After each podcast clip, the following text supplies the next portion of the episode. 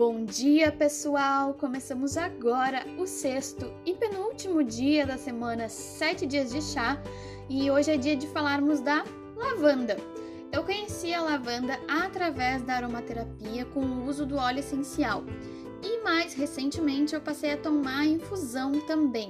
Existem mais de 25 tipos de lavandas e uma delas é bem famosa que é a alfazema isso gera uma certa confusão entre as pessoas.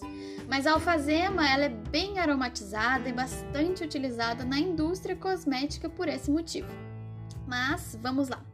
A lavanda ela possui diversos efeitos terapêuticos e medicinais, sendo muito utilizada como um calmante natural. Além disso, o seu chá, sua infusão, ela é poderosa para tratar de disfunções digestivas. Outro benefício da lavanda, por ser um calmante natural, é ajudar em quadros de insônia.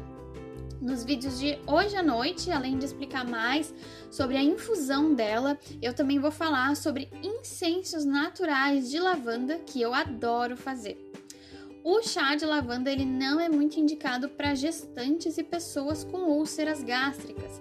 Nesses casos, sempre consultem um médico.